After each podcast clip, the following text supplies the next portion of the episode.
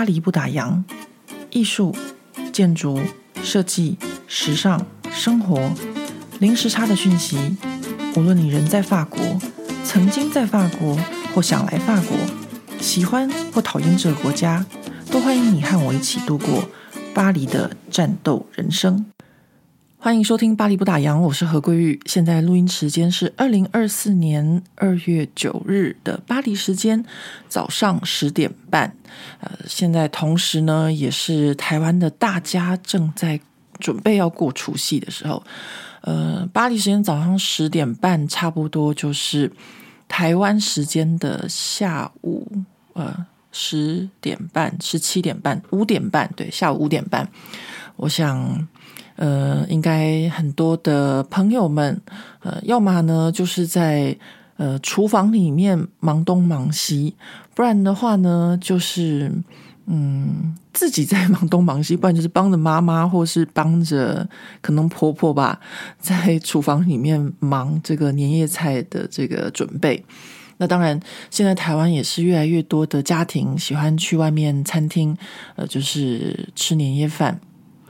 我自己本身还是就是那种，呃，想象着传统在家里面吃年夜饭的这种这种场景哦。呃，我现在常常有一种感觉，就是当朋友在跟我说，呃，以就是台湾的某些以前听过的歌手啊，或是呃以前发生一些新闻，或是比如说像吃年夜饭好了，我现在都有一种好像就是前世的感觉，就是。呃，已经离我很远了，然后我也很久没有回家过年了。好，那不管怎么样呢，这边都要先跟大家拜年，然后祝大家就是新的一年，呃，龙年嘛，对不对？我有跟大家分享过，就是每年要拜年的时候，我都特别紧张，因为我在家里面排行老三，然后呢，我们家的这个。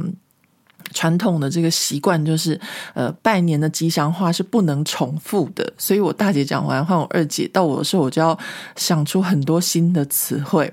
不过没关系，因为在我自己这个巴黎不打烊的 podcast 里面，我是老大，所以我就可以说恭喜发财，万事如意。这两句呢，通常都是我大姐讲，就是她可以不用想，她就直接讲恭喜发财，万事如意。不过呢，我大姐是一个才女，所以她常常就会讲一连串，就是。逗得爸爸妈妈心花怒放，所以我到后面的时候就会非常的词穷。好，那我今天 啊很久没有拜年了，所以呢，呃，我大概也就只有想得出来这两句话。好，那在这个呃巴黎不打烊现在这个 Podcast 上线的时候，呃，如果你这两天就会听到啊这个。呃，巴黎不打烊 Podcast 的听众朋友，我在想，你可能很多跟我一样是人在国外啊，然后或者是呃，就算是大年初一也要运动的朋友们吧。诶，大年初一也要运动，有人这么勤劳的吗？我跟大家分享，我就有认识一个这么勤劳的大年初一也要运动人，就是我弟弟。我弟弟他真的是一个，嗯。我只能说他非常自律吧，但他这个自律以前我是不了解、不懂得欣赏的。就是他从他小学四年级十岁开始打篮球，他就每天哦就过着就是呃早睡早起的生活，从十岁开始哦，然后每天都是差不多五六点起床。然后呢，就就是在上课之前先去练球，然后练完球下课之后再去练球，然后回到家，然后写功课、念书、准备考试，然后每天呢都是非常规律的，大概好像十点钟都上床睡觉，然后就是数十年如一日，我只能这样跟大家讲。就是他的人生就是一直都是这样子。然后以前我很年轻的时候，因为我是一个文青嘛，自以为是，都会觉得说：“哎呀，我弟就是一个只会打球，只会就是台湾就是可能传统上就有这种想法，就说哦，就是好，不要说台湾，应该是说我们家好了。因为我父亲以前就是一个很传统的，就是古时候的人，他就觉得说：哎，这个打篮球运动员就是呃。”可能比较不擅长思考，我这样讲已经算是比较婉转了哦。然后就会就是，反正我以前也是，就是按照着我父亲的这种想法，就会觉得说，哎呀，就是这样。可是后来我发现我错了，其实，在欧洲哦，就是在法国是非常非常尊敬这些运动员的，他们非常的自律。那我后来也自己也深刻的检讨，就是他真的就是已经自律到各位，我跟你讲说，大年初一谁还会去运动？就是我弟弟本人，他大年初一这天呢，就是他一年放假的一天，然后他会比较晚起，他的比较晚起就是大概八点吧，睡到八点。然后自己去自主训练，也就是说，以前他有球队的时候，大年初一大家都放假嘛，就不用练球。但是呢，这位先生他还会自己去，比如说松山高中跑个多少公里啊，或者什么的，然后自己就是去投投篮或什么，就是他的大年初一还是会自主训练。所以，如果呃在大年初一，呃你不是住在国外，而是还有在持续运动的朋友们。我真的非常的佩服你们，就是请收下我的膝盖。当然，我现在活到快要五十岁了，我也开始就是做一个很自律的人。然后，我现在就开始忏悔，我真的很抱歉，就是对以前这个我弟的所有的 所有的不尊重，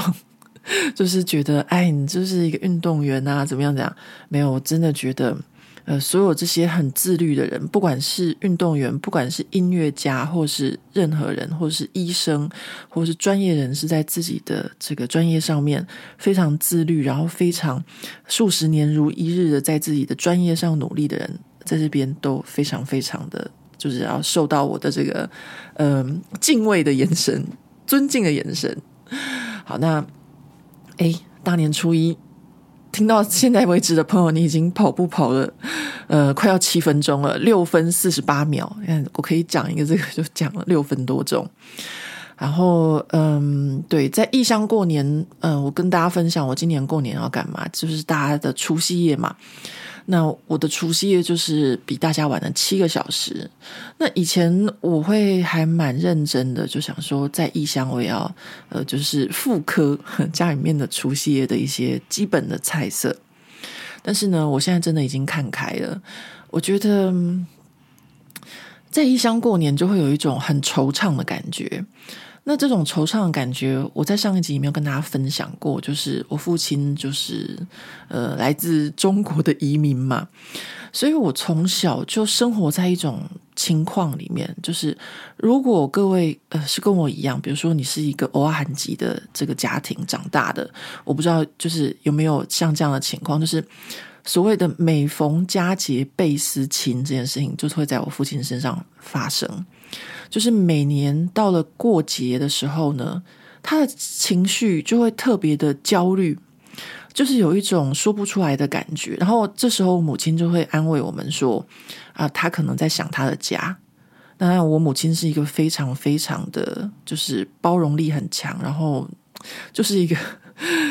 跟常跟大家讲这种温良恭俭让的这种台湾妇女哦。他都会跟我们说：“哦，可能爸爸在想他的就是家乡，呃，因为毕竟这个就是南北的差异，或者说他到台湾的这个差异，过节很不一样，呃，所以呢，我小时候的回忆就是，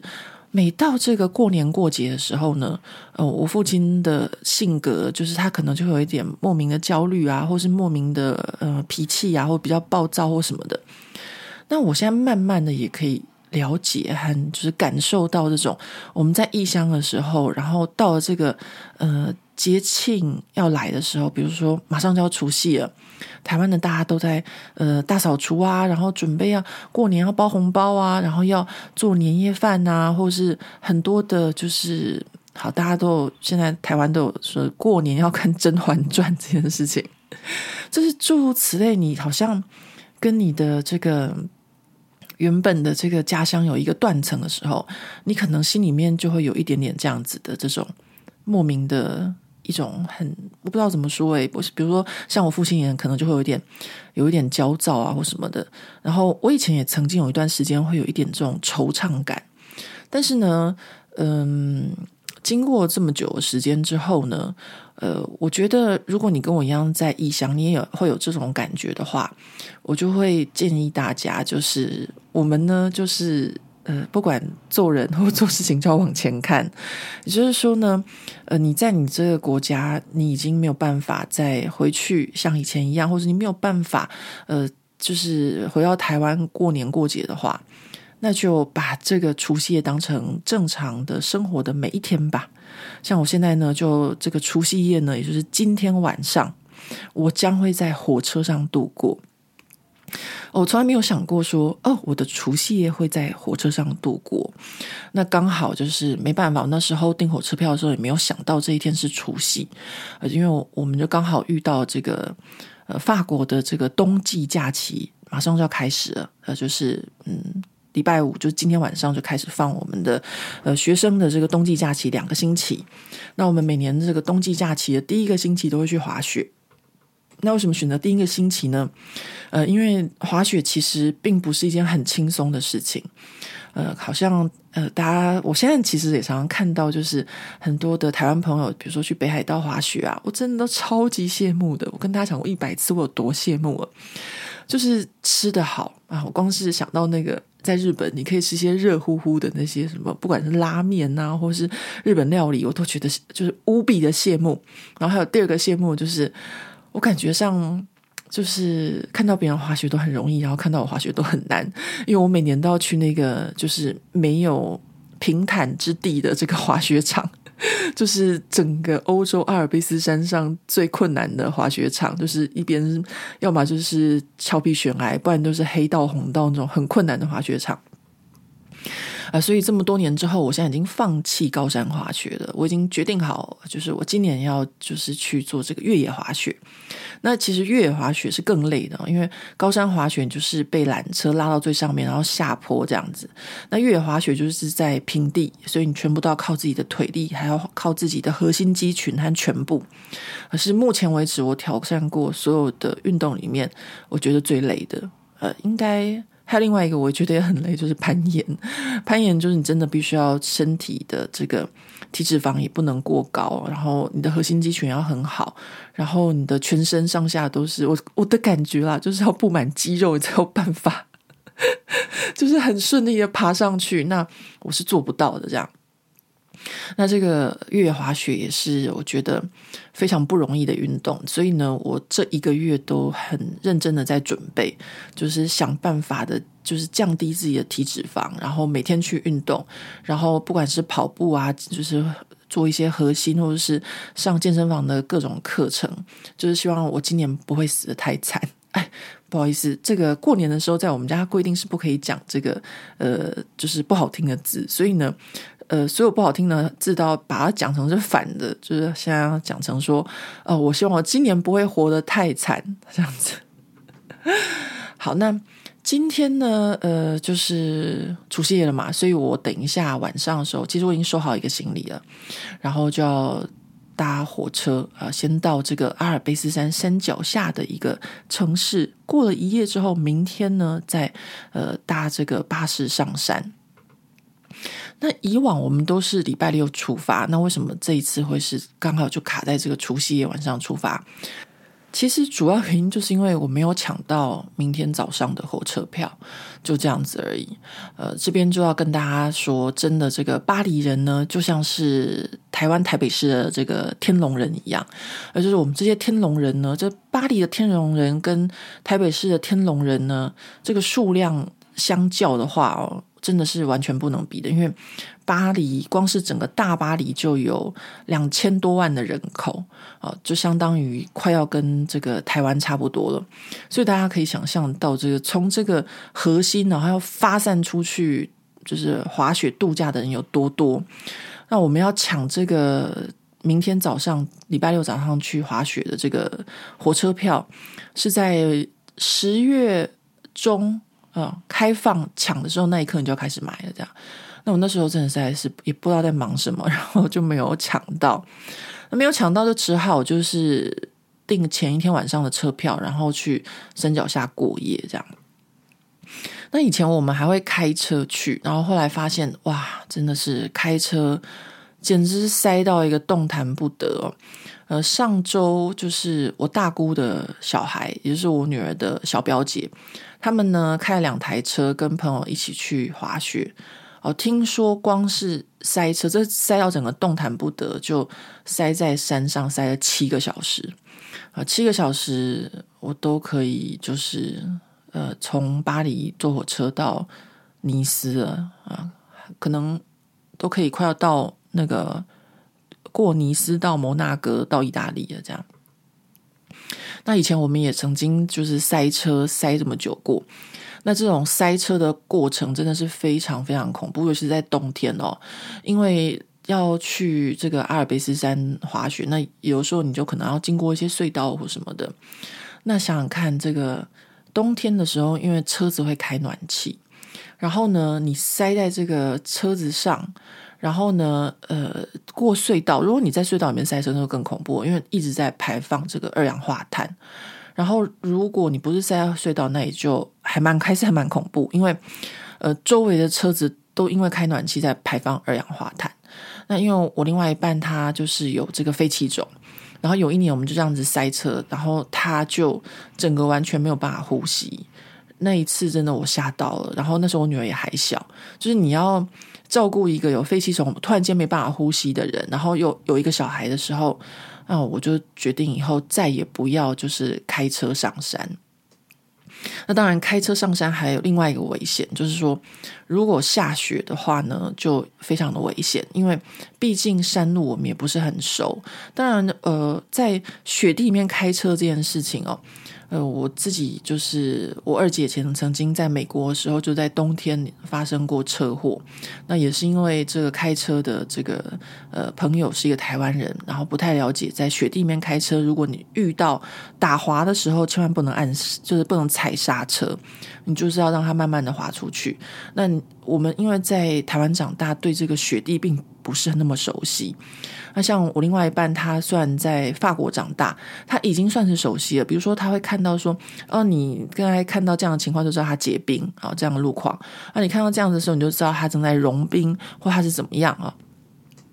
但是呢，他也不是在山区长大的小孩，所以呢，后来他就是。呃，觉得说，哎，我们还是就是坐那个游览车上山，因为他们都有这样子，就是专门载乘客游览车。那些人都是在山区长大，他们每天开一天开好几趟，绝对会比我们还要熟悉那个路况。那当然，跟我们这样想的这些天龙人也是不少。所以呢，所以连这个上山的游览车也是要抢票这样子啊。所以就是一个嗯，天龙人去。霸占这个阿尔卑斯山的这个 一个故事哦，就是呃，大家如果觉得说台北市人很讨厌，那这边我也跟大家讲，其实呢，法国人也会觉得巴黎人很讨厌，就是这个原因。这样子，就大家原本在他们的小镇上过着平静的生活，结果呢，到假期时间，突然间杀来了一票，就是非常不遵守当当地文化或是生活方式的一群。这个巴黎人啊，就是我们，我们马上就要去做这件事情。那讲到这个呢，就讲到另外一个题外话。呃，这个题外话呢，就是我们有一个法国朋友，他就是呃要退休了，然后他就想说，他要退休要去哪边买房子呢？结果他就说，他绝对不会去买在布列塔尼。那理由也就是他说，布列塔尼人非常非常讨厌像他们这种呃巴黎人，然后呢退休。单身，然后呢，在这个布列塔尼买房子，然后他们就觉得啊、这些就是，哎，反正我想这种情况在世界各国都是有的啦。那在法国也是有，这边就是把它当成笑话跟大家分享一下。那今天我们的主题叫做“恭喜发财”啊，这个“财”这个呃，还是一个就是在这个。上引号跟下引号之间的一个字，啊，就是要来跟大家说说关于钱这件事情啊。我平常不太会说钱这件事情，因为我觉得我绝对不是一个非常好的范例啊。嗯，本人既不会投资，然后也不太会理财，呃，就是一个嗯，呃，我觉得这个就是应该大家不会想到会在巴黎不达扬听到这件事情或这个主题。那为什么我会想要跟大家讲这件事情呢？啊，主要就是因为这个礼拜呢，就发生了这个呃网红黄大米事件。那当然，大家有看到我在这个脸书专业上面的分享哦。那我这边呢，就来跟大家 update 一下，就是整个事情全部的始末。如果你没有 follow 或追踪到的话。啊，不过呢，我这边讲的是我自己这边个人的版本哦，就是我怎么会反映到这件事情，然后为什么会从这个黄大米的事件开始想到讲到关于钱这件事情啊。首先呢，先讲这黄大米的事情，就是呢，呃，前天呃，今天礼拜五，所以前天是礼拜三，礼拜三早上起来的时候呢，我就看到我这个。身边的朋友哦，我通常讲说，早上起来我就会看一下这个我自己个人的脸书，因为就是关心一下我台湾的朋友他们发生什么事情啊，或什么的这样子。那我个人脸书其实人数非常的少，大概我不知道没有一百多个还是两百个吧。而且呢，呃，互动的朋友都是真正就是，比如说。呃，以前念书的同学啊，或是在台湾工作过的上班的同事啊，或是真正就是有面对面认识的朋友哦，这其实数量并不是很多，所以我常常会就是看一下脸书，然后关心一下这些周遭朋友的呃生活的，然后就看到这天就是大家都在讲，就是啊这个黄大米的事情，然后就在说他吃米不知米价。因为我想说怎么一回事，然后当然因为我身边很多朋友都是呃，可能也是留欧的啊，或是旅法的啊，或是就是以前念法国念书的朋友啊，或是有很多就是大家都对欧洲还算熟悉的朋友这样子，然后我就 follow 一下发生了什么事情，然后就看到说哦，原来这个作家呢去意大意大利旅游，然后呢这个。就发生了一些这个旅馆的事情，比如说这个洗澡的时候，这个水会溅出来，所以他就要擦地啊，他就非常的不高兴啊，然后还拍了影片，然后或者说拍他自己的房间啊，然后说这个行李箱都没办法打开啊，这样的情况。那我就觉得很好笑，因为刚好前阵子我有朋友来，呃，来巴黎玩，然后呢，他呢的就是对旅馆的要求，唯一就是行李箱要可以打开。那这个朋友是因为他常常来巴黎，就是旅游啊，或是工作，所以他知道这个呃巴黎的旅馆哦，真的都是小到不行，所以他才特别就是说我一定要行李箱要打开，因为有些人就会习惯就是呃行李箱打开着，我比较好拿东西这样子啊。啊，那这个就是了解这个欧洲的这个情况的，就是常来欧洲情况的，就常来欧洲旅行的朋友会就是知道的情况啊。所以呢，我后来就发文就想说，我要跟大家讲一下，就是我觉得，我觉得台湾人真的太幸福了，就是就是幸福到觉得说，在饭店的这个 行李箱都要打开着的这样子。我真的觉得，就是，呃，要有这么大空间，其实，在欧洲旅行是一件很不容易的事。为什么呢？好，我这边要跟他讲，因为我们家，我昨天才跟我朋友讲电话，我才跟他们说这件事情哦。大家他听了以后都觉得不可思议，因为在我们家，就是我负责订旅馆、订车票、订机票、订所有旅行的一切的事情啊，而且还是我付钱。我朋友听到都快笑死了，就是所有的事情都是我在规划。那我每一次在订旅馆的时候啊，我都会特别去看那个房间的大小。呃，为什么会去看这个房间的大小呢？呃，如果你是订房的时候，你只是看价格，那你要找最便宜的，你常常会在这个欧洲订到这种只有十五米平方的这个房间房型，十五米平方就是。完全就真的是你那种行李箱没有办法打开的。那其实我自己个人并不是一个那种就是呃，行李箱会随时打开的旅客，呃，为什么不是呢？其实我觉得这是我在法国后来慢慢养成的习惯，呃，就是说呢，比如说我们去度假的时候，也是行李箱里面装了很多的东西，到了以后呢，就会习惯把所有的东西就把它归位，呃，衣服挂起来，然后需要的东西拿出来，然后把行李箱收起来。那我觉得这个习惯是让我自己会觉得在旅行的过程中比较舒服，比较有家的感觉，而不是一直觉得自己是一个旅客，是一个游客。那有的时候我去旅行的时候，还会做一些很夸张的事情，比如说我会带一个自己平常习惯的呃熏香蜡烛，或是呃一个那个叫什么加湿器什么的。比如说像我现在晚上要去呃这个。山上度假的时候，在滑雪假期的时候，我就会带一个加湿器，因为我知道那边的空气很干。那当然，这样子一个小小的东西会让我在旅馆啊，或者在外面过夜的时候，我会睡得比较好。我觉得这个就是，嗯，像我们这种异乡游子在旅行的时候，我格外的就是在乎，格外的希望，就是在旅行的过程中，让自己觉得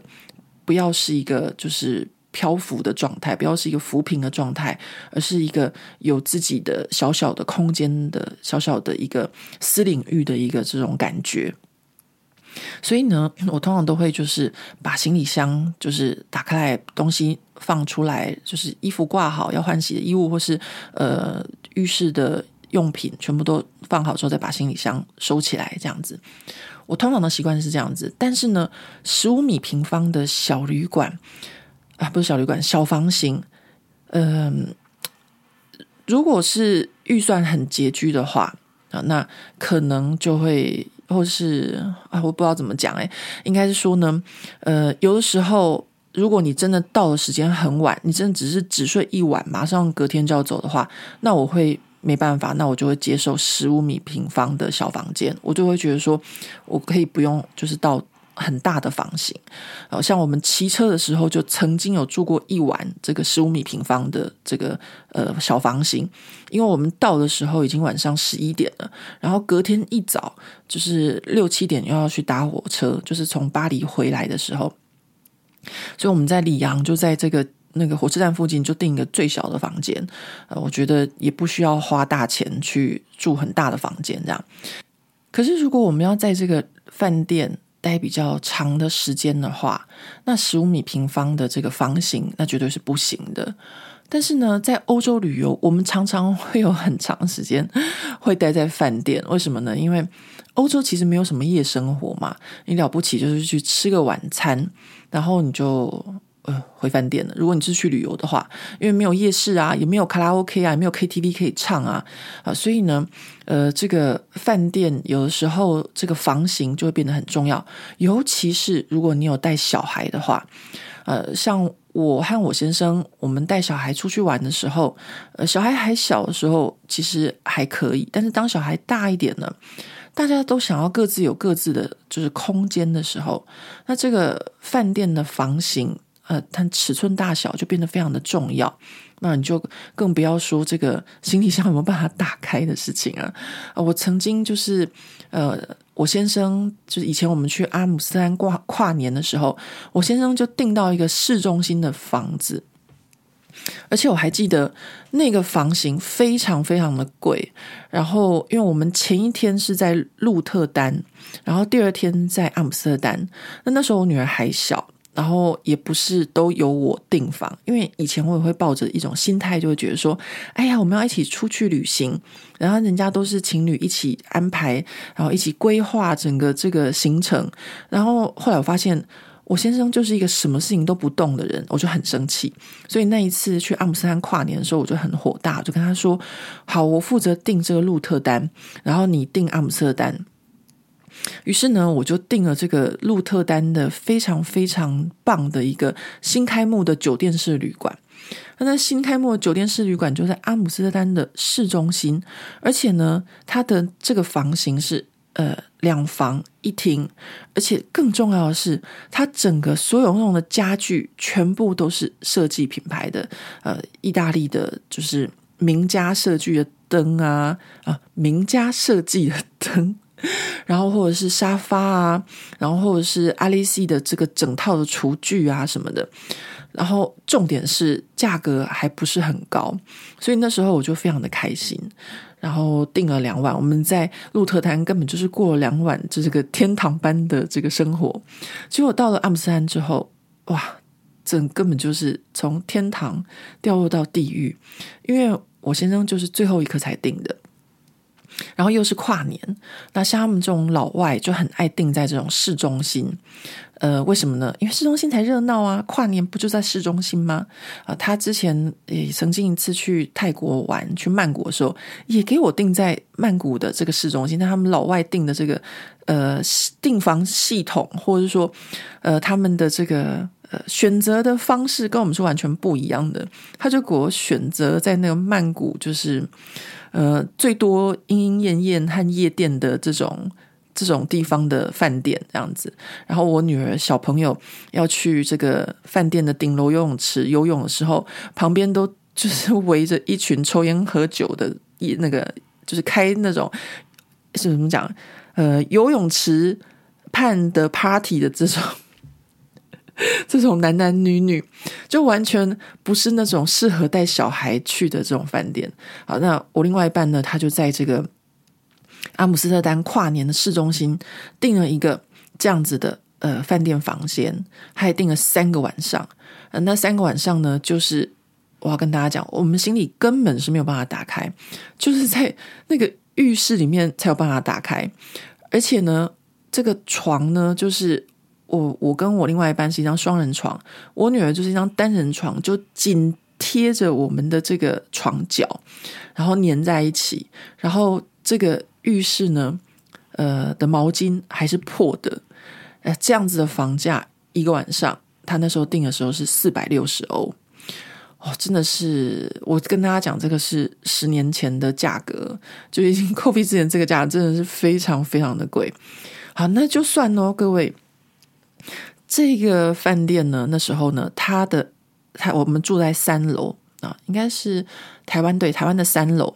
然后呢，这个饭店的一楼是一间夜店啊，它的夜店不是那种喝酒店店，而是那种跳舞的 disco 的那种，不是 disco，讲 disco 感觉让我年年纪很长，反正是那种跳舞的那种那种 bar 就对。所以呢，我每天晚上都要听 Gangnam Style。到差不多五六点吧，因为那时候是《Gangnam Style》刚出来的时候，那时候我女儿还小时候，跟在欧洲超级超级红的，然后每天在那边碰动次抢次，动次抢次，动次抢次，到五六点，然后呢，五六点总算就是没有声音的时候呢，呃，这个我正要入睡的时候，差不多七点半，我另外一半呢就会叫我起来说去吃早餐了，我说我不要，我好累，我都没有睡，然后他就跟我说。我不是在阿姆斯特丹睡觉的，他就一早就把我挖起来去吃早餐，然后九点准时在博物馆美术馆的门口。好，所以经过这样子的这个阿姆斯特丹的前面跨年的这几天，就对，真正到了跨年三十一号那天晚上的时候，我根本都还没有等到倒数。就晚上十一点五十一分，就在我们住那个阿姆斯丹市中心那个广场的下面，已经挤满了人，大家都在那边准备就是要倒数啊，然后情侣就要互相拥吻啊。我十一点五十二分就已经睡着了，因为我前面两天根本就没有睡，每天都在那边刚刚 Style 到天亮，大家都知道我有多累了吧？好，这个就是真的我们欧洲的这种日常哦。呃，如果我另外一半早点订啊，啊，或者说呢，我们的预算呢，呃，是两千欧一晚，在阿姆斯特丹，我可能就不会遇到这种，就是房间挤到这个，呃，行李箱要在浴室里面才可以打开，然后呢，毛巾还是破的，一个晚上还要四百五十欧，然后一楼又是那个就是夜店，每天动词抢词到就是五六点的情况啊，所以呢。呃，这么多年来哦，我真的已经习惯了这种，就是欧洲的这些呃所有日常的生活了。呃，我觉得。就是在巴黎，我不需要去住旅馆啊，但是去其他的城市啊，或者说像我们刚从南法玩回来，我跟我另外一半，我们去了这个北意，然后我们还去了尼斯。那当然，因为现在我们有点年纪了，呃，所以呢，我在订房的时候，我都会看那个房间的这个尺寸，呃。当然还有一个很重要的原因，是因为我们两个人都就是很高，然后占的空间很大，所以完全没有办法像以前一样这样子，就是蜗居在这种阿姆斯特丹那样子超级小的这个这个旅馆房间呢啊，那。呃，就会在这个订房的时候，我都会看呢、啊，就不要小于三十五米平方的。那当然，你不要小于三十五米平方的这个房子的房型的价格，它就会没有那么的便宜。主要原因是因为这个欧洲很多都是古城。那古时候的房子，他们在建造的时候，他们的跨距没有那么大啊、所谓的跨距，就是两根柱子之间这个横梁的这个距离哦，它没有那么大，所以它就会限制了这整个房型的大小。那限制了这个房型的大小，就是。像这个作家黄大米他抱怨的，呃，可能就是没有办法让行李摊开啊，然后或者是好像浴室也是一样，比如说他影片中拍的那个浴室哦，很多人都说那个浴室怎么小成那个样子？哎，各位，在巴黎也是，就是基本上哦，他们这种都是一个呃一个人洗澡的基本的一个就是尺寸。啊，呃，所有的这种空间，在这种欧洲的古城里面的市中心，很多都这样。除非你真的就是住到像巴黎好了，如果你去住这种丽池啊，或者你去住这种呃 Hotel Moïse 啊，或者去住乔治五世饭店啊，到到这种宫殿级的，所谓宫殿级，它就已经不是五星，它到六星了。那它才有可能就是让你有很足够的空间，呃，空间大到你还有会有一个浴缸啊，然后你会有很就是就是完美的服务，不然人家为什么叫供电等级呢？当然价格也是就是还蛮厉害的这样子。啊，所以呢，我真的觉得就是说，这就是我们在欧洲的一个这个日常啊，就是说我们已经习惯了这个在这个古城里面生活啊，很多。就是巴黎不打烊的读者在问我，比如说对于巴黎的鼠患有什么感觉啊？我想在台湾，大家可能嗯、可能比较习惯蟑螂，但是没有习惯老鼠这件事情，所以大家都很好奇呃这个老鼠的事情啊啊，这就是整个文化上的差异，整个就是生活习惯上面的不同啊，所以呢，我那时候看到这个黄大米的新闻，就是大家在讲这件事情，我就也跟着发文了，因为我真的觉得。呃，台湾大家真的是很幸福，就是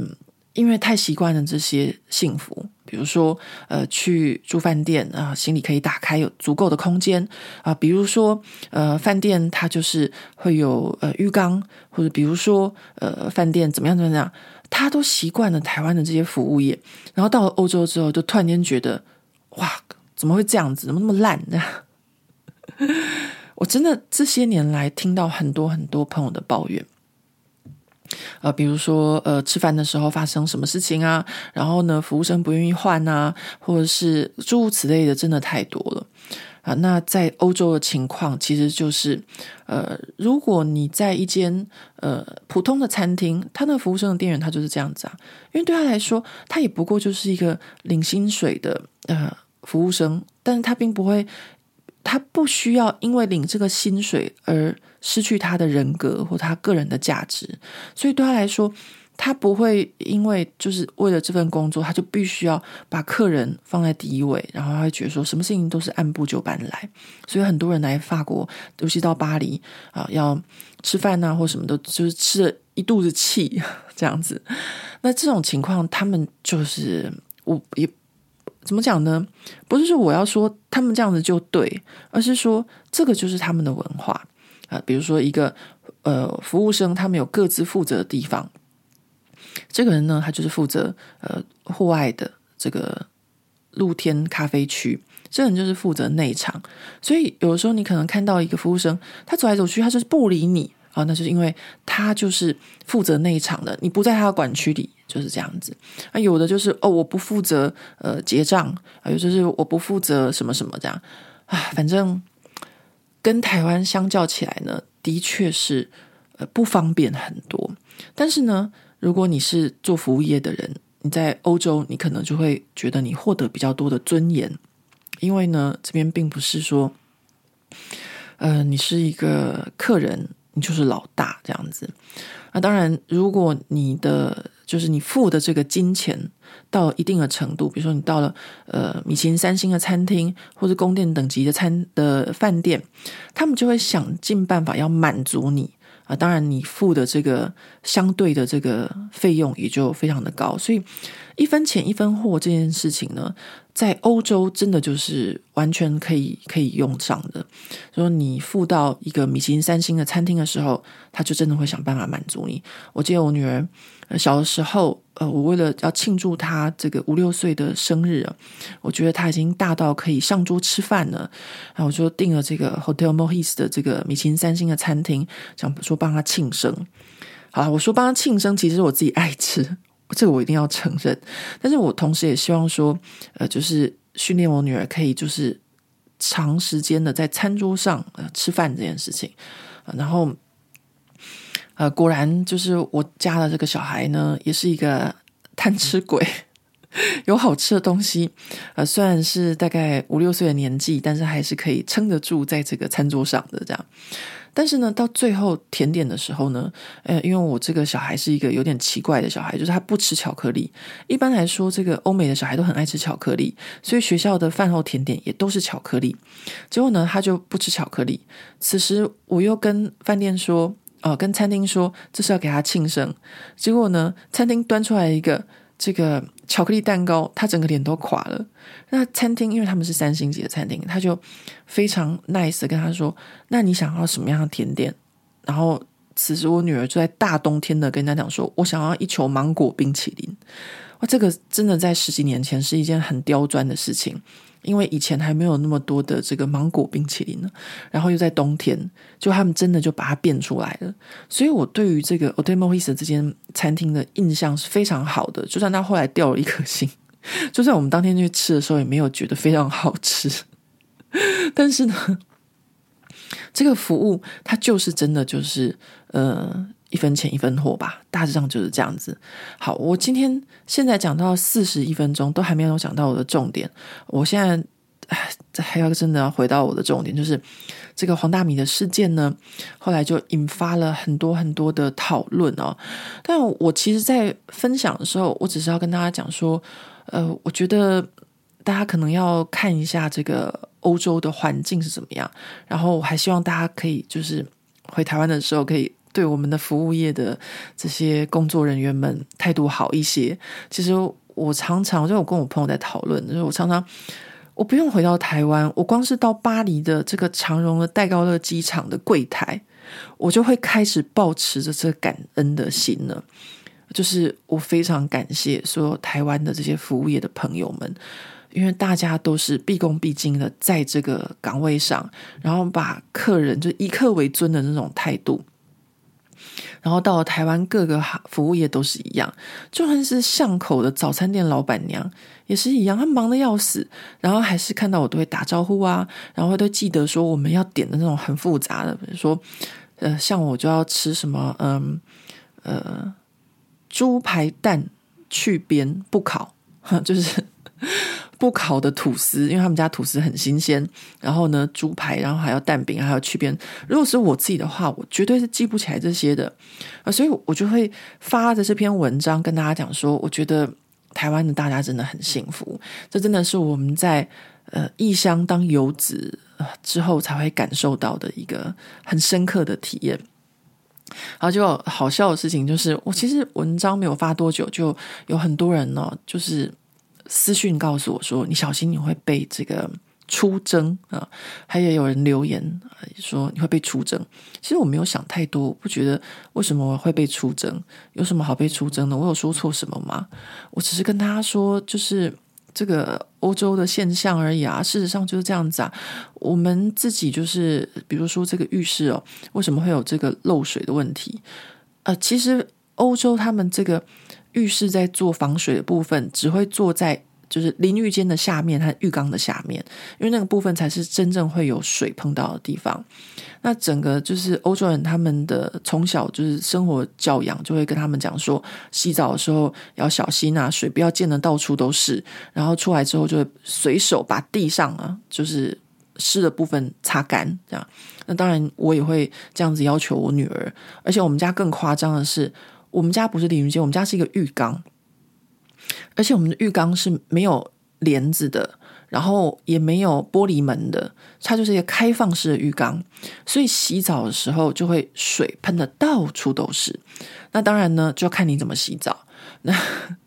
洗完澡之后呢，就会呃擦一下地，这都是很正常。但一般来说呢，都会有一个半片的玻璃，或是有一个玻璃门然啊，或是怎么样，就是像这个呃黄大米他影片里面拍的，这个都是很正常的这样子。那为什么我们家会没有这个浴帘？嗯、呃，浴帘，因为我跟我另外一半都觉得不好看。我们的生活就是这样子，我们常常生活不便，就是为了一个字叫做，就为了一个美这样子啊。我们的沙发也不舒服，就是为了一个好看。那为什么没有装这个玻璃门呢？也是一样，就是为了一个好看。那为了一个好看呢，就变成说你的生活的这个限制就会很多。为了一个好看，你洗澡的时候就要小心水不要溅得到处都是。呃，为了一个好看，你每次洗完澡之后，你都要就是用那个呃擦，就是脚地。脚踏垫啊，擦一下水渍这样子啊，所以这只是一个生活上面的习惯的不同哦。我记得我以前回台湾的时候，常常去台湾的设计系所演讲，跟他们讲这个欧洲人的食衣住行。呃，为什么会跟他们讲这个呢？因为你要知道他们的食衣住行的方式啊，你在做这个设计，还在做这个品牌的时候，你才有办法去切中人家生活的方式。比如说，你要做餐具的设计，那你可能就要知道，呃，西方人吃饭的时候会需要什么样的就是器皿啊，比如说。呃，主菜的盘子啊，前菜的盘子，还有一种东西叫汤碗。然后你在设计的时候，哦，看一些台湾的品牌或设计师，哦，你都可以买单独单一一个的。但是呢，其实，在欧美。一买至少就是四个、六个，或是八个、十二个这样子的吃饭的方式。为什么？因为他们吃饭的时候，就是大家彼此的餐具都是一样的啊。比如要比较不会像我们，或像日本，日本他们就会有各种不同的餐具，或大家彼此的餐具不一样。我个人非常的喜欢。可是呢，如果你是做设计，然后你又做品牌，你想要进入这个市场，其实你必须要了解他们的食衣住行，其实跟我们都是不同的。虽然大家都是人类啊，但是呢，这个文化和历史的不同会。让就是整个欧洲的这个食衣住行都跟大家不一样。好，那呃，再回到这个黄大米的事件，然后后来果然呢，我就像很多热心读者们 提醒我的，我就被出声了。就是昨天早上起床就哇，收到超多被骂的这个呃，就是私讯也有啊，然后留言有。那我想。呃，我后来也有发言跟大家讲，就是说，我觉得可能大家都已经准备好要过年了，就是大扫除也做完了，年夜饭也做完了，所以才会有这个时间。就是，呃，我觉得并不是我说他花了二十一万，呃，很少。我我不觉得二十一万是一个小数字。我跟所有的就是，呃，所有的。就是大部分自己工作赚钱的人，呃，想法是一样的。二十一万，总观来说，它是一个很呃重要的呃，就是旅游预算。但是呢，现在因为欧洲通膨的关系，所以这个二十一万，它就在欧洲它就变小了，而且它变得很小。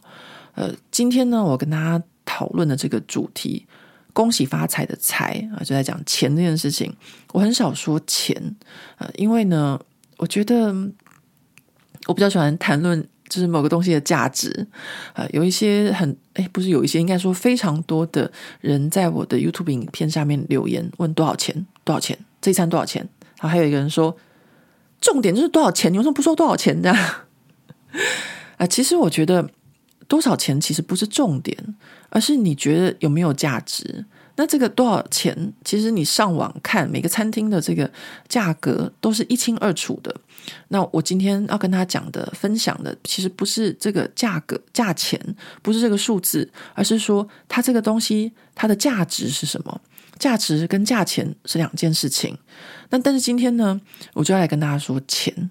呃，我不是不会说钱，我也会说钱的，但是呢，我只会跟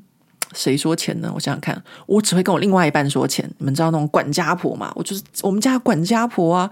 我不是只有管我们家，我还管我们公司，什么钱多少钱，我可是一清二楚的。各位，只是我说不说而已啊，会。跟谁说？当然是跟我那个另外一半说，因为他跟我一起开公司，他跟我一起生活，所以呢，我就要常常跟他说钱啊，呃，巴黎呃，电费、瓦斯费、呃，管理费、呃，停车费什么的，多少钱我都非常的了解。呃，所以呢，如果要我真的说钱的话，我就是一个超级欧巴桑，我超级了解。但是为什么我不说？我这边就跟大家讲的就是我觉得。价值是更重要的事情。那今天呢，因为太多人都说不说钱，所以我今天就来跟大家说钱。那还有就是因为黄大米事件这个二十一万的事情，我来跟大家讲讲看，现在欧洲的这个通膨有多严重。那当然，在法国其实呢，据我所知是比英国和和隔壁的德国好很多了。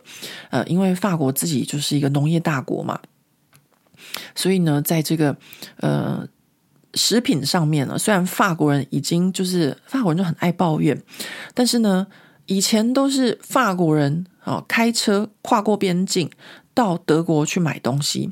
啊，现在我听到是很多德国人开车跨过边境到法国来买东西，因为法国相对于这个呃，就是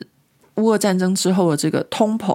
啊是比较就是控管比较好一点的，当然因为就是法国本身是农业大国的原因。那当然，大家知道说，呃，这个通膨它除了有这个呃乌俄战争之外，还有前几年的 COVID。COVID 的这件事情呢，就让整个欧洲大缺工。呃，说真的，欧洲人也算是天龙人，就是世界上的天龙人。那为什么呢？因为很多农地里面那些很辛苦的那些粗活，很多是从非洲来的啊，很多是从东欧来的啊。啊，当然我知道以前我的中国同学也会去，就是。他们叫什么下乡啊？去工作，去采收葡萄啊，然后或者是比如说，呃，大家吃的那些芦笋啊，在德国他们就很多芦笋嘛，有很多是东欧来的工人。因为 COVID 的关系呢，就少了很多这些的工人。然后后来呢，又遇到了乌俄战争，所以整个欧洲的这个物价是飞涨。那以一个就是常常，我其实我也没有常常回台湾，因为我真的觉得回台湾的机票。实在是太贵了，呃，怎么说呢？以前我们在疫情之前哦，呃，长荣直飞台湾，它长荣就是最贵的了，因为它是直飞。如果你要到上海、北京转机的话，坐中国的航空公司，那可能会更便宜。呃，有的这种飞可能机票，呃，五六百欧就有了，就来回这样子。但是因为我之前就是之前每次回台湾都会带着小孩啊，或是回去工作，我没有办法这样子带着小孩这样子飞，所以后来我就习惯都搭长荣。那长荣的机票在疫情前，我先跟大家讲，呃，经济舱来回呃是七百五十欧，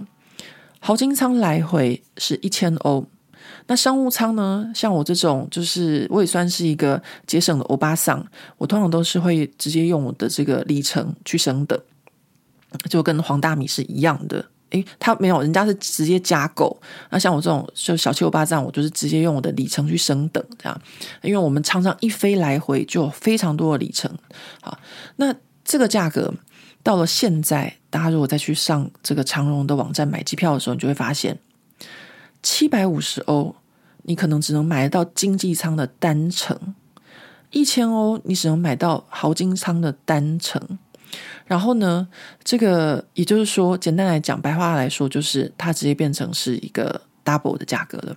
啊。所以呢，这个黄大米的二十一万，我们从台湾来看会觉得很多，可是你换算成欧元，它就是六千欧。六千欧里面就有快要到三分之一是飞机票的价格了。然后呢，接下来又是十四天的旅馆啊，然后还有加上呃。门票啊，然后还有入意大利都有入城税啊，然后还有各式各样的导览什么的，还有尤其是加上吃饭啊、吃饭这几年真的是很夸张，所以我基本上我就会觉得说，以他的要求，真的是二十一万是做不到的。我今天下午等一下就要搭那个火车去山上，就是滑雪，哇，这个。今年的价格，我光是和我朋友我们一家合租这个滑雪的这个小木屋，就已经是无敌贵了，真的是无敌贵。然后无敌贵就算了，他是没有提供呃床单、枕头套、被单、毛巾的，就连这个厨房的这个。呃，擦巾就是擦抹布的，呃，不擦抹布，就是厨房抹布和擦碗盘的这个毛巾都没有提供。然后我们要全部从巴黎扛到就是阿尔卑斯山上。那我以前的话呢，就是年轻可能还扛得动，我现在真的老了。我想到你要扛上去，你还要扛回来，你扛回来就算了，还要洗床单、洗被单那些，真的是累死。后来我就跟我朋友说，我说这些事情都是我在做。扛上去，扛回来，洗被单都是我在做，所以我决定今年老娘要花钱，就是全部用租的。结果一看那个报价单，哇，就是你要就是租床单啊，租被单啊，然后租这个毛巾什么什么的，就是我们一家三口，就哎。我我就不说多少钱了，真的实在是一个叫做扯这样子。然后此时我就跟他们说，我就跟我朋友说，好，我租床单被单，但是呢，毛巾我们就自己带。但毛巾自己带还有一个原因，就是自己的毛巾当然用的比较干，就会觉得比较安心那样子。大家就知道说，在欧洲的情况大致上是这样子，然后还要呃付这个打扫清洁费。那我朋友就是法国人嘛，他就很不高兴，他就一直就是唧唧歪歪就说：“哈，这个床单被单还要租，然后这个价格也太瞎了。”然后他说还要跟我们收清洁费七十欧这样子，然后就在群组里面问说要不要这样。然后我们其实就是四个大人嘛，他们一对夫妇跟我们一对夫妇。然后他太太马上说要付那个清洁费这样子，因为他太太不想打扫。然后我也马上回复说要，那我我当然也不想打扫啊，因为。我们呃，我们两家总共租了一个四房两厅的一个很大的这个小木屋，呃，这样子算下来的话，这清洁费其实还 OK 啦，因为空间很大。然后我另外一半就是完全不理、不管、不睬这样子，反正所有事情就是让我去安排就对了，哎，就是这样。那这样子听完之后，大家觉得这个二十一万在欧洲旅游十四天还会很多吗？啊、大家这样就知道了。如果你不是自己租房子，自己煮煮三餐，哈，跟租房子也不便宜啊。然后呢，都要吃外面的话，那二十一万真的就是，就是你可能不会吃太好啦。因为我看他们行程后来好像也都住的还蛮贵的。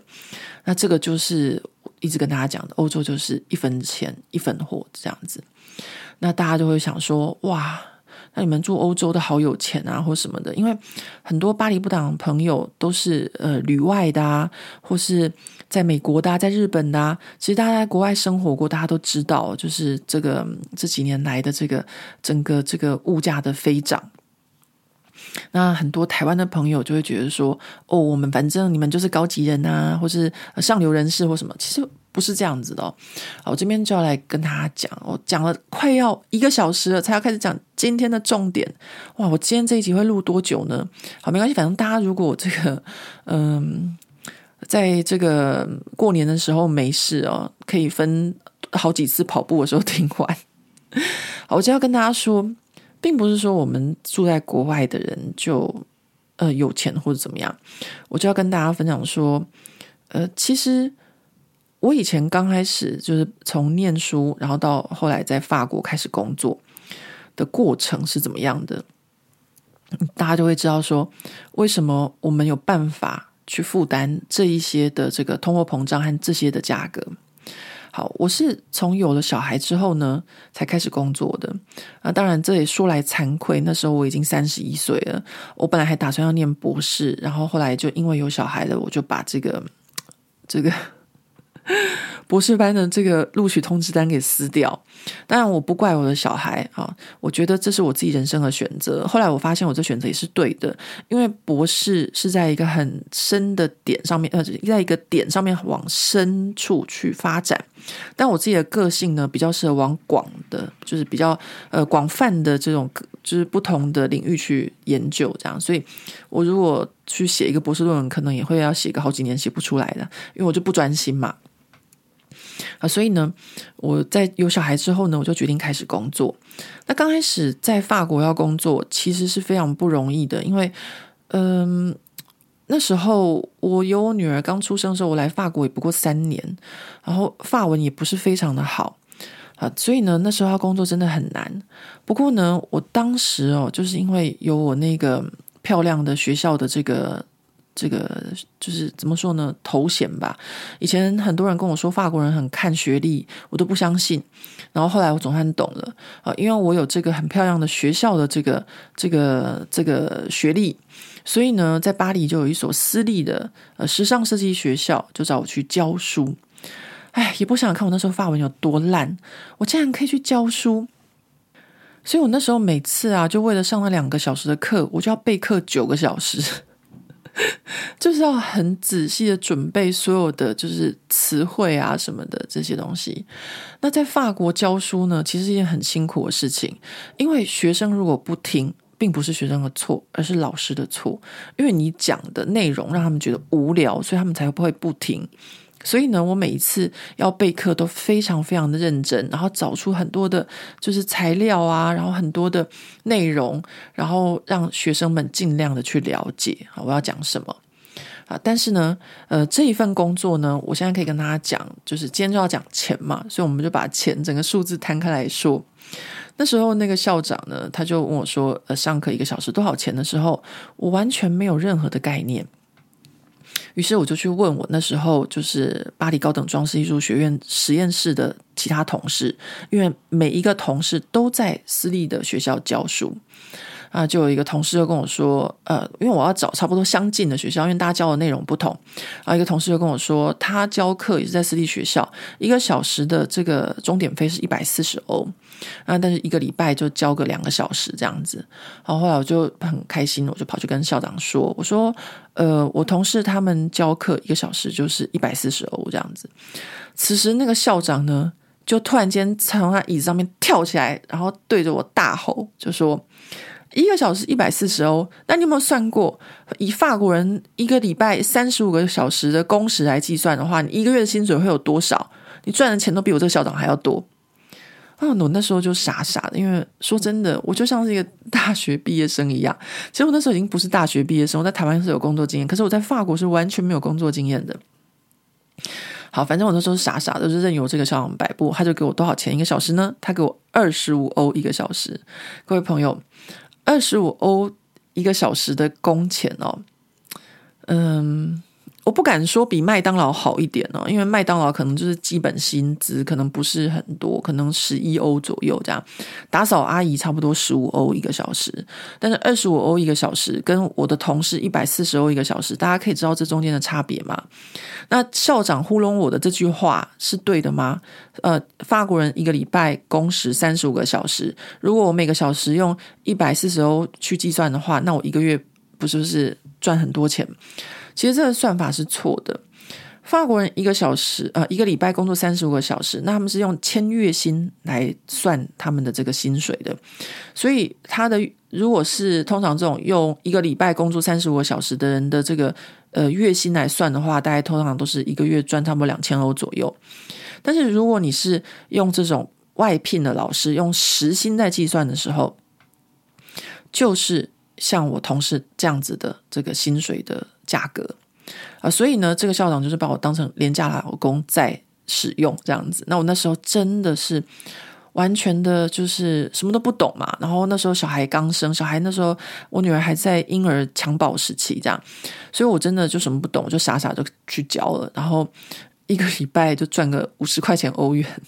还要备课九个小时啊。所以呢，全部算下来，呃，就是一个嗯，很不懂市场行情的一个。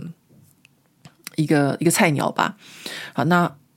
我就大概这样教一年之后，那校长还跟我说：“哦，我觉得你教的不错，今年给你两个班，也就是说，我从两个小时变成四个小时。呃，如果以台湾人殷勤的，就是很努力又勤奋的这种心态来说话，就会觉得说太好了，我从一呃一个礼拜赚五十块，变成一个礼拜赚一百块，好，可能就会这么想。呃，但是我那时候呢。本来因为刚开始工作嘛，第一次开始在法国当地要开始有收入。刚开始我也会这么想说，哎，好像那个。可是后来，因为我知道这个校长他就是有点太过于太过分的时候，那你开始对这个工作你就会没有那么伤心。那还有自己的性格的原因，就是我没办法重复。我去年已经讲过一次，我今年要再讲一次，而且还要跟两班重复这样讲三次。我上来大概三个礼拜之后，我就跟校长辞了这个工作，因为我实在是没有办法重复。我觉得这是我很佩服而且很敬佩所有天下老师的原因，就是你要去当老师这件事情，你必须要有热情，你要怎么样引导学生，你要就是同样的的知识，同样的这些内容，你要怎么样不停的每年的重复，或是呃每一堂课的重复，这个真的要很大热情，所以。这个教育者真的是非常的伟大，就是我自己去做过之后我就知道了。那我真的没有办法做这个工作，好，所以那时候呢，我刚开始的工作大概就是这样子。然后同时呢，呃，大家想想看，一个月就是两百欧元的收入，根本就没有办法，就是买奶粉啊，或是尿布这样。当然那时候。呃，我也是因为有一点，就是我父亲给我的遗产，让我可以稍微 cover，就维持一下生活这样子。但我还是会觉得说，我必须要开始，就我已经当妈妈了，我要开始工作嘛。那那时候呢，就跟所有的台湾人一样，就在异乡开始想说要做什么。那那时候我也有帮一个台湾人，就是在巴黎找一些美妆的东西的产品这样子。那那个就跟我的专业完全无关了。然后呢，大概就是在我女儿刚出生的一两年的时候，我就是这么辛苦，就是没有什么收入，然后呃很辛苦的在维持基本的生活吧。呃，就跟所有的就是刚到一个国家的移民刚开始工作一样的状况。那我记得那时候还发生一件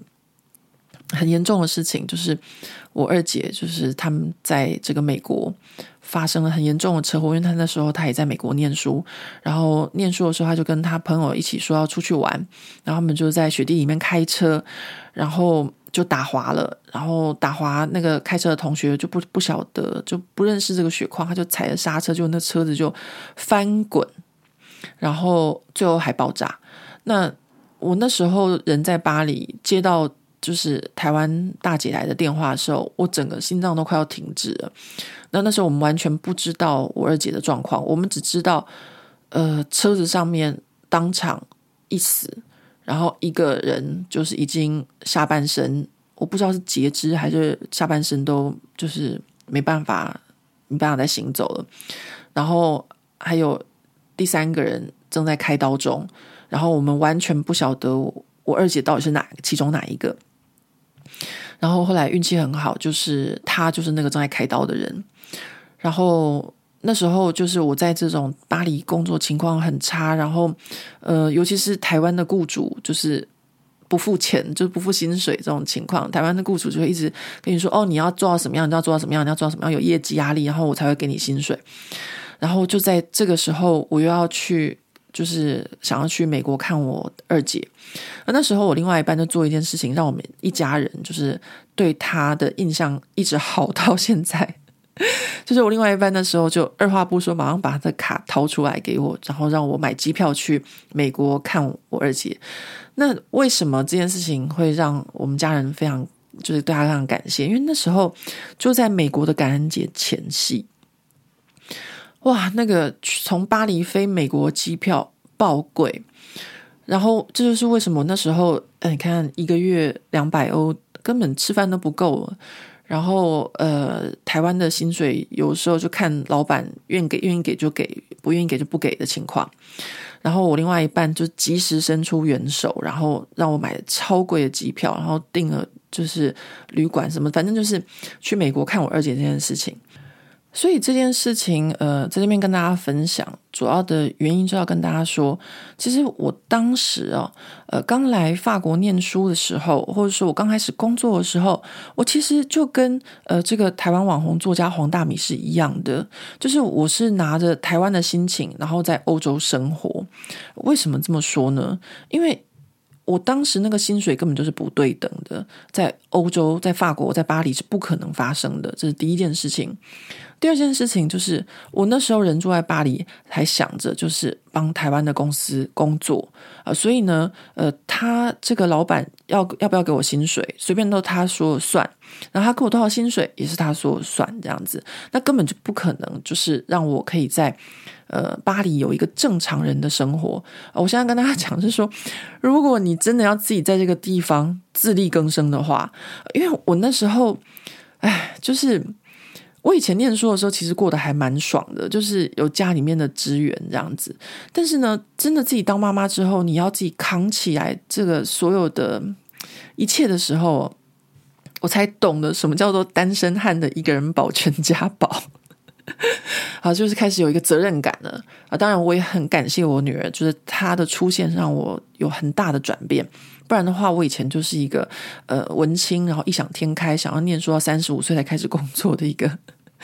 一个呃，怎么说呢？我可以说我自己就是过得太幸福吧，大概就是这样子。好，所以这件事情让我的后来就有一个什么转变呢？这个转变就是，我觉得我必须要赚当地的跟当地人一样的薪水，一样的钱，也就是说，我必须要跟巴黎人一样。跟他们有一样的工作，一样的收入，我才有办法，就是能够在这个城市生活。然后呢，同时呢，因为我另外一半那时候就看我帮这个台湾的公司啊找一些药妆的东西，他觉得我很辛苦，而且那根本就不是我的专业，所以他那时候跟我讲了一句话，他说：“你要用你自己的天赋和你自己的专业，你才有可能在巴黎这个地方，就是。”赚就是赚到足够你生活的，呃，是相对等的这个钱。好，那今天真的是我很少一直在跟他讲钱，我自己都觉得不好意思 啊，因为我真的就是个人都会觉得说，嗯，价值还是比较重要的。但是接下来都要跟大家讲价值了。好，当我的专业变成了呃这个呃这个说我的价值变成了钱的时候，我就开始。整个人生就变了，怎么说呢？我本来只是一个小时二十五欧的，就是可能他把我当成外国人，然后去呃打工，然后教个书，那也不教书也不是我的专业嘛。但是呢，当我开始认真的在我自己的专业领域上面去工作的时候，我这个 senior designer 的薪水，呃，比如说我那时候要出差啊或什么去工作，一天是七百欧。好，当然，大家听起来一天七百欧好像很多。那不好意思，我还是要跟大家讲一下，我们有一半以上都要缴税，而不是只有缴税，还有社会福利啊。我我那时候呃，应该说，我一直到现在为止，都是注册在法国的这个艺术家协会，所以我缴的税金已经算是比较少了，三十五趴。也就是我个人的薪水收到之后，有三十五趴要。交给就是政府的税金，然后呢，我还有二十二趴要交给我的社会福利，所以说三十五加上二十二，然后还有一部分呢 是要缴这个法国强迫的这个呃退休的这个我不知道什么什么保这样子啊。啊，所以最后到我口袋里面的呢，好，大家听起来很多，但是就是大概剩下百分之四十吧。那一般的公司也是这个样子啊，比如说我和我另外一半合开的公司，也是要先扣掉税，扣掉一些政府的规费，然后该付的一些社会的费用，然后呢，最后我们再自己给我们自己薪水，我们自己的薪水再剥一层皮，就是我刚刚跟大家讲的那个三十五加二十二，再加上那个 退休金这件事情。好，所以后来我这个做法呢，的确，它就是让我可以在法国，呃。过上跟别人一样的生活，也就是说，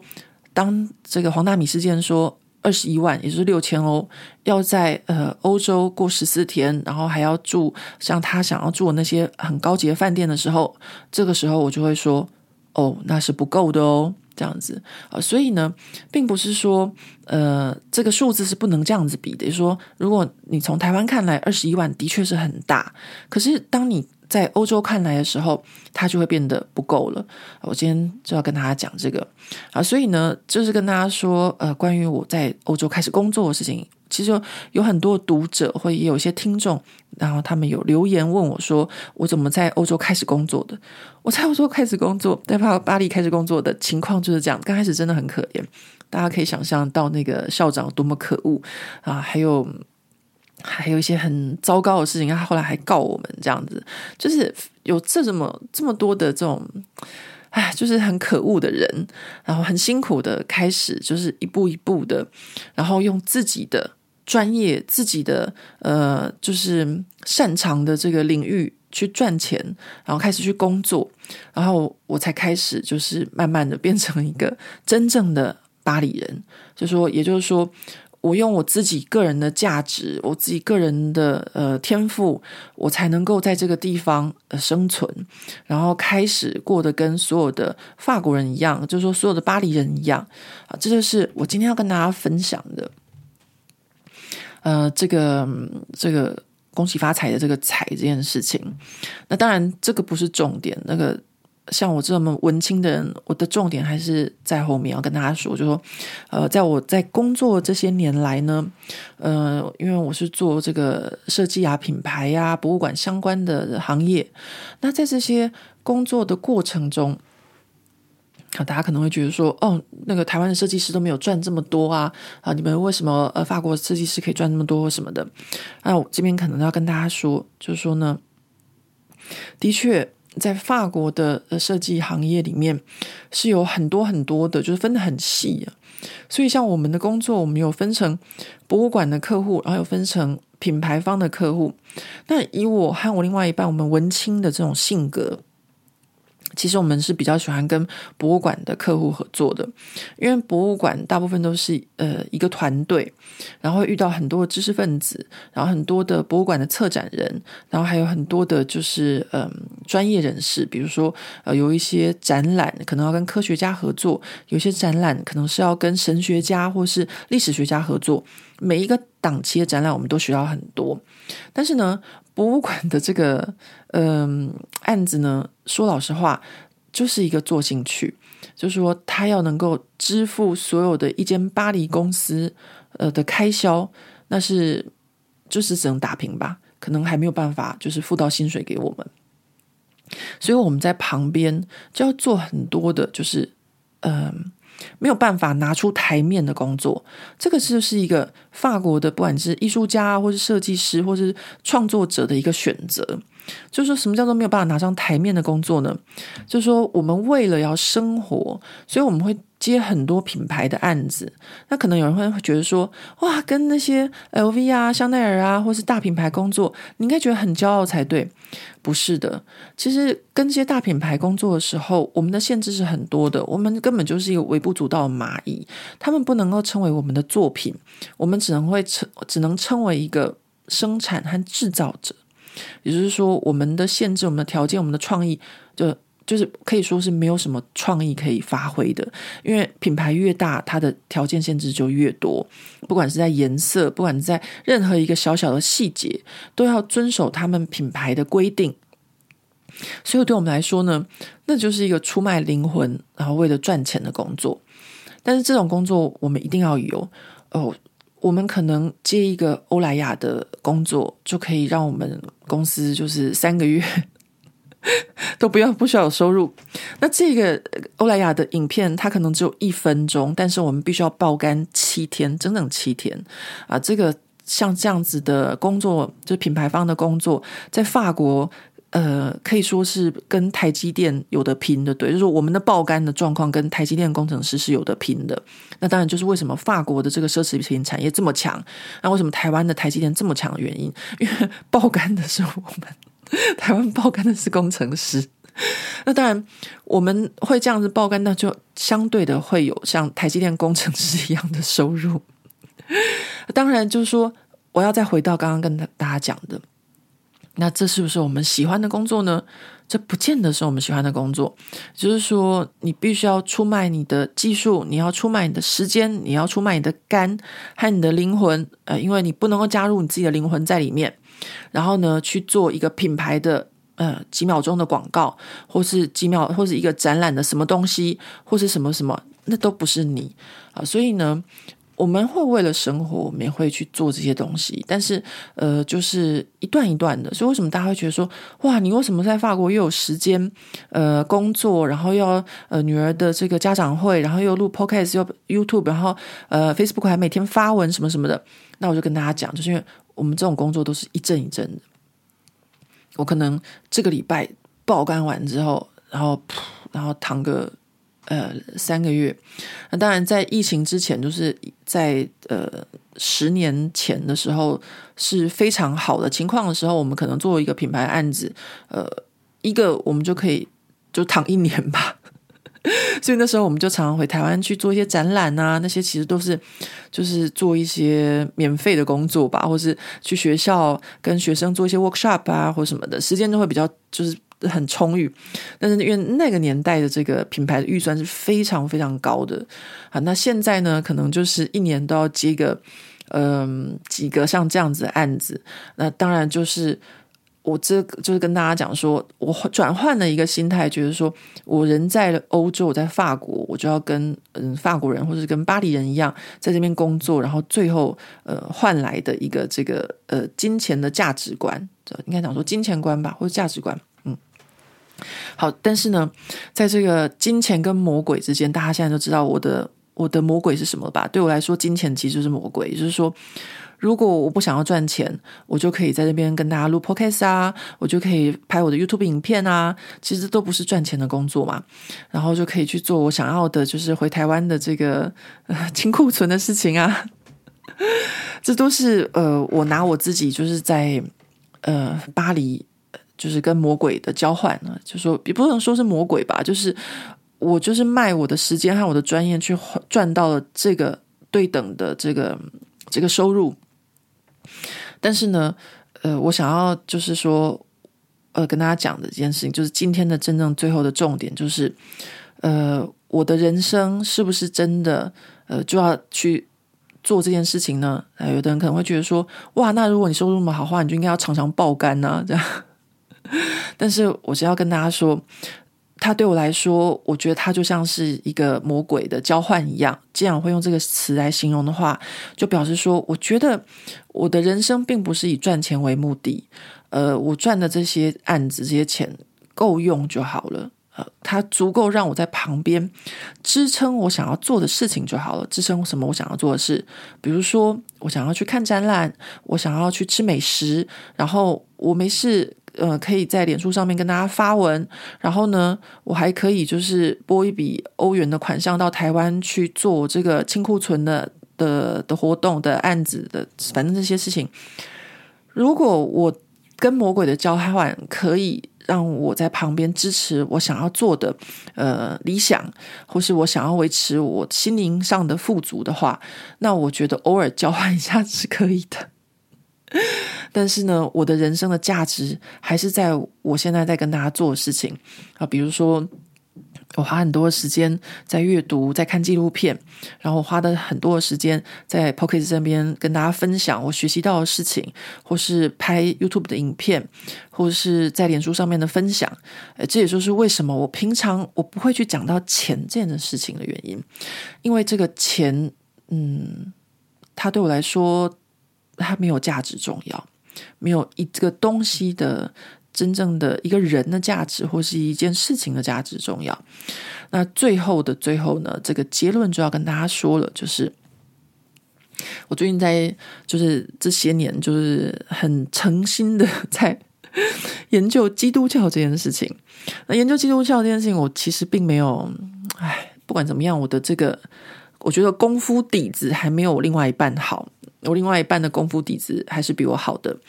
呃，所以呢，我们常去教堂的时候，呃，就会看到很多的那个呃雕塑，但是他一看就知道谁是谁，然后我可能就啊，就是名字圣人的名字在太多了，我都记不住。那我现在跟大家分享，有一个圣人的名字我记得住的呢，就是大家如果在欧洲的教堂里面看到一个圣人的雕像，他手上拿了一把钥匙，那这个人就是桑皮尔，就是圣皮耶。皮耶吗？对，圣皮耶啊，圣皮耶。那这个圣皮耶呢，他就是掌管天堂的钥匙的这个人。那在基督教他们的这个呃世界里啊，他们就会说，圣皮耶他就在你死了之后呢，你要嗯看你能不能去天堂嘛。那这个钥匙就是通往天堂的钥匙。但是圣皮耶他会问你一句话，这句话就是你有没有好好发挥你的所长，也就是说你有没有好好发挥你的天赋。那当然，我自己个人呢，就不是一个信教的，呃，怎么讲？我是一个无神论者。但是呢，我非常欣赏呃每一个宗教会把他们当成一种哲学，呃，在在欣赏。比如说，我很欣赏佛教的一些哲学啊，或是一些禅修啊，或者是比如说穆斯林他们有一个些施舍的这些习惯啊，或是基督教，像基督教这个地方，就是我要跟大家分享的。桑皮尔圣皮耶，他这个圣人，他掌管着天堂钥匙。他会在你死了之后，他问你那一句话，就是开启你通往天堂的大门，叫做“你的这一生有没有好好的发挥你的所长？”好，那就是我要今天最后的结论，就是跟大家说，每一个人都有自己的天赋，每一个人都有自己的所长。哦，我突然间想到了这一段话。还有这个桑皮拿钥匙这件事情，我回台湾的时候也有跟这些就是跟我一起吃饭这些叉烧青年们讲过，所以最后他们才会讲说，呃，如果你要说有价值的话，这一桌大概只有你有价值吧。但是我这边还是要再跟大家分享，就是说，我们每个人都有自己的天赋跟所长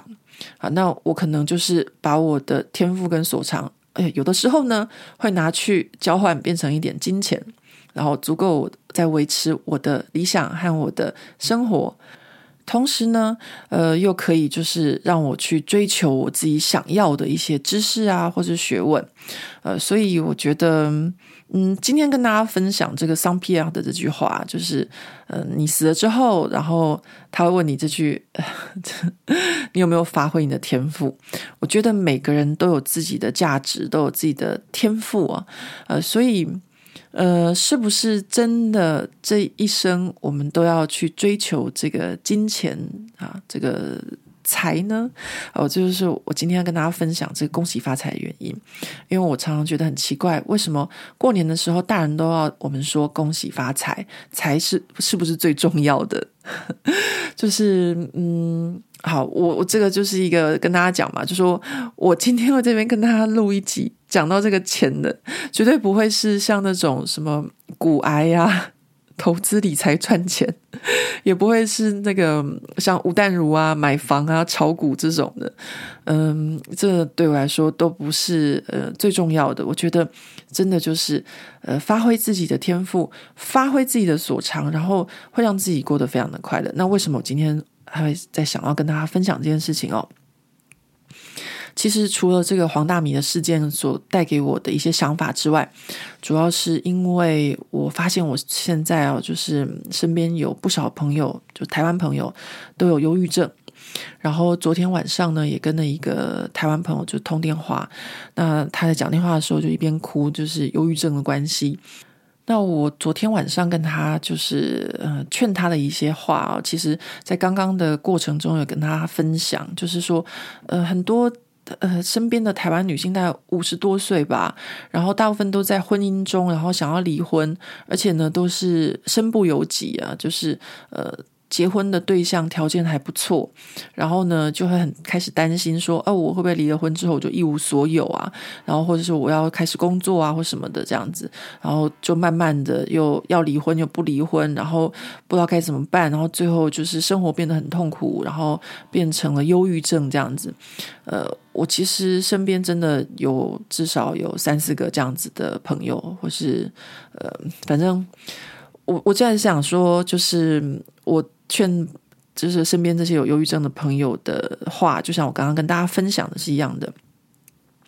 就是大家都有自己的价值，然后每个人都有自己的天赋。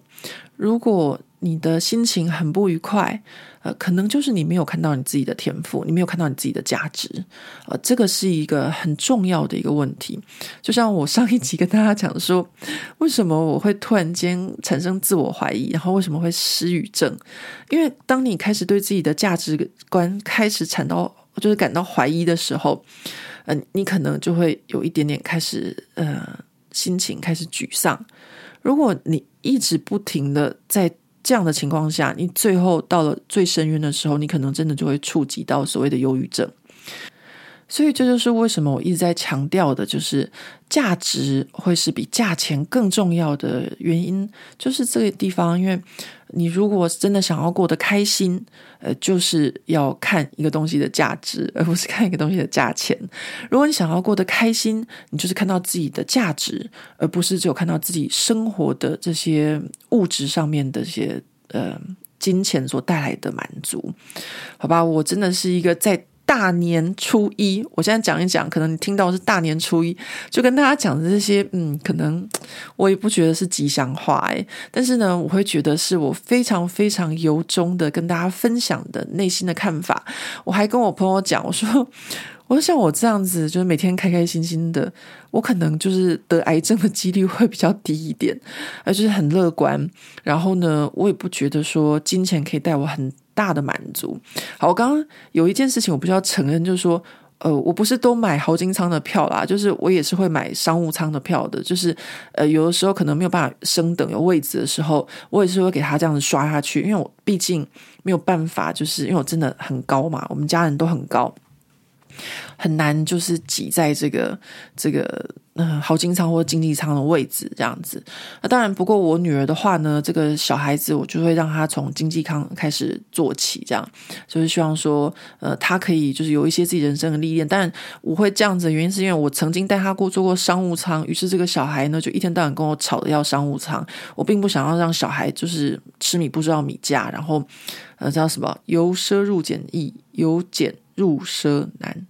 诶，不对，有 啊，反正大家知道我要讲什么，但我就是已经忘记是哪一个。好，那我希望这一集呢，可以带给朋友一些愉快的时间。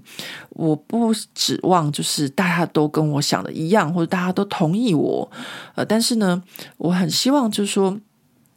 如果你跟我的朋友或是跟我的亲人一样有忧郁症。我希望你听到这一集之后，你可以试着跟我一样，想想你自己的价值是什么。我相信每个人都有他的价值，你不要跟我说你没有价值。呃，有的人可能功课不好，但是呢，他的人缘非常的好。那有的人呢，他可能运动非常的好，有人可能非常自律，有人可能什么什么，或有人善于人际沟通啊，这些都是价值。每个人都有自己的价值，然后看到自己的价值，绝对会让你过得更开心、更快乐，就像我一样。我朋友说，呃，就是我被这个黄大米的这个粉丝出征这件事情，我还可以笑得那么开心。然后我就跟我朋友说，以后当你忧郁症想要哭的时候，麻烦去看一下巴黎不打烊。我每天都在被人家骂，我还不是照样过得很开心。那还有一件事情哦，就是如果你也是跟我一样，呃，是有在网络上、社群媒体上面跟大家分享一些内容的话。那这边我要跟大家分享，就是你怎么样会去可以不在意这件事情。因为我今天早上在运动的时候，对，我现在录这集的时候，我早上运动到现在还没有洗澡，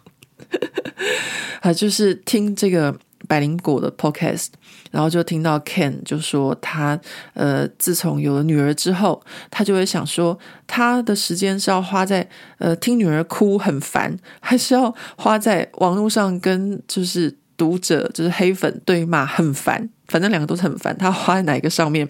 最后他就选择花在听女儿哭这件事情上面。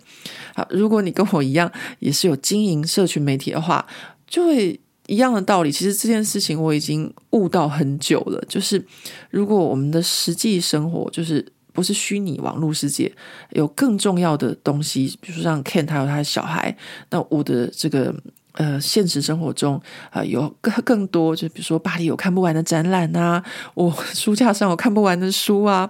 然后跟女儿有吵不完的架，然后还有吃不完的餐厅，我就不会去太在意这些网络上的这些呃出征啊或什么了。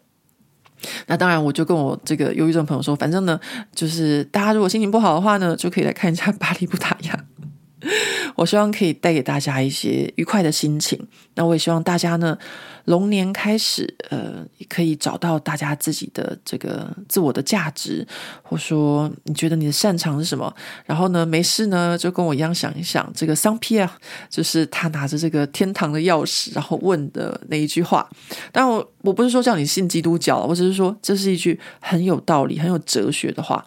好，那最后还要再跟大家说。呃，Saint-Pierre 这句话哦，就让我想到一件事情，就是当初呢，我会选择来法国念书，也是跟这个部分很有关的。就是这个国家啊，呃，这个时候我们就可以讲到所谓的呃基督教，也就是天主教和后来新教的部分呢，就是呃法国，呃还有意大利，还有西班牙。呃，还有葡萄牙，主要就是在以前这个基督教还不是新教的时候，呃，现在我们台湾称为天主教的这个信仰中。那隔壁的德国，还有北欧，还有英国，就是新教的国家。那我记得我以前刚去这个柏林，呃，就是工作的时候。我就买了一本这个，呃，就是德国的这个旅游书啊。我还记得呢，那时候一打开啊，那个不是台湾的哦，是不知道是英国大英出版社还是哪一个出版社的。反正他们就讲说，呃，德国是一个很务实而且追求呃现世生活的一个国家，因为他们是一个新教的国家。那时候我对这句话的印象非常的深刻，